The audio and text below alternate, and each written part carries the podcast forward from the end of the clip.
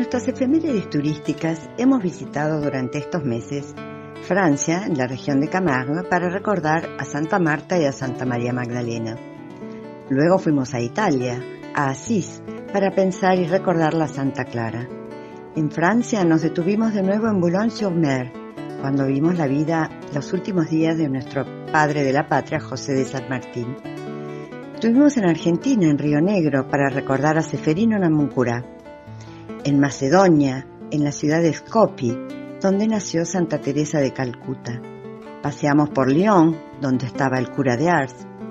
Fuimos también a Colombia, a Cartagena, para recordar a San Pedro Claver. Estuvimos de nuevo en Argentina para recordar al Señor del Milagro en Salta. Y últimamente estuvimos en Italia para recordar al Padre Pío de Pietrelcina. Y ayer, 29 de septiembre, recordábamos y celebrábamos a los santos arcángeles Gabriel, Rafael y Miguel.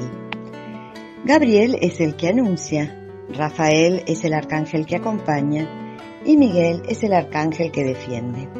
Ustedes no se imaginan la cantidad de lugares en América y en el mundo que tienen como patrono a San Miguel Arcángel, que es lo que vamos a eh, tratar de estudiar hoy, digamos. Bueno, el arcángel San Miguel, que es el que defiende, se ve en tres religiones, tanto en el judaísmo como en el islam, como en el cristianismo, se habla de San Miguel Arcángel. San Miguel quiere decir quién como Dios, y es el que manda, el arcángel es el que manda a los otros ángeles. ¿Cómo se lo representa San Miguel? Bueno, se lo representa con una balanza y con una espada. Es el defensor de la iglesia, de la fe y de la verdad. Y se lo considera como el líder del ejército celestial. ¿Por qué hay tantos San Miguel como pueblitos, poblados y lugares y parroquias? Porque se lo nombraba como patrono de esos lugares. Ustedes saben que la tradición es que a muchos santos se los considera patronos, ya sea de un lugar o de un oficio. Por ejemplo, Santo Tomás Moro es el patrono de los abogados, San José el patrono de los carpinteros, San Mateo de los economistas, Nuestra Señora de Lourdes de los enfermos y Santa Lucía de la vista. Pero hoy nos vamos a dedicar a verlo a San Miguel Arcángel en Europa, porque nuestras efemérides son turísticas además. Bueno, y les voy a contar esta historia que es realmente un misterio, es muy conocida por mucha gente, pero eh, a lo mejor no la conocen todos ustedes. Eh, esta historia cuenta cómo hay siete santuarios unidos por una línea recta.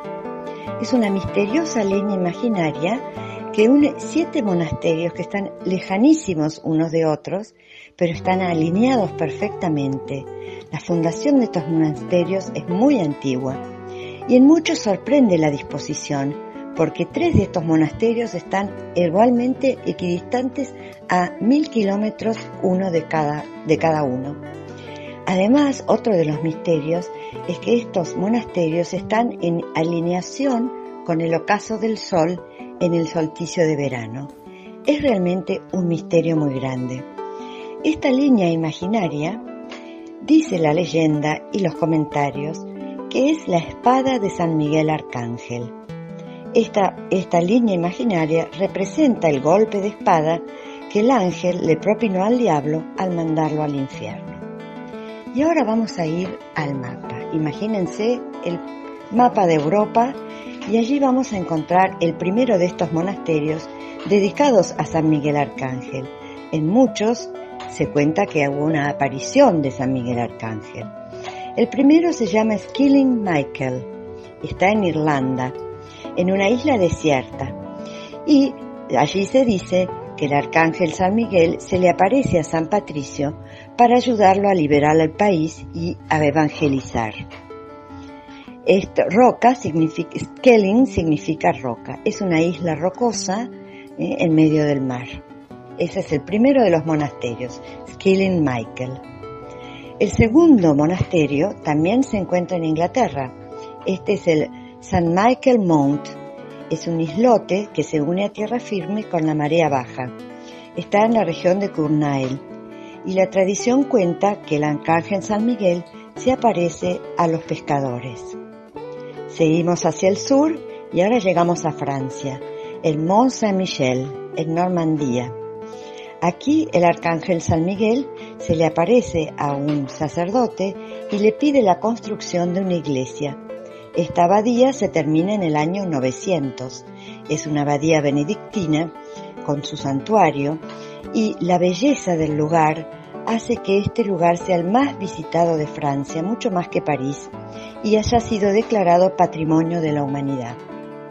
Sigamos hacia el sur y vamos a encontrarnos ahora en Italia, en el Sacra de San Michele. Está exactamente a mil kilómetros del Mont Saint-Michel, en el Piamonte. Allí los benedictinos construyen una abadía en honor a San Miguel Arcángel. Esta abadía es del año 1000 y allí también los eh, benedictinos, además del monasterio, han hecho una hospedería, porque esto era parte del camino de peregrinación hacia Jerusalén. A mil kilómetros del Piamonte se encuentra el quinto de estos monasterios, el San Michele Arcangelo, en Puglia, en el monte Gárgano. Es una caverna que es inaccesible y que desde el año 490 es un lugar sagrado.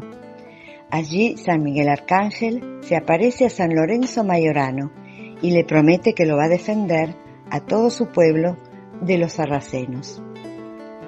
El sexto monasterio es el monasterio de Simi. Está en Grecia, en una isla del Egeo.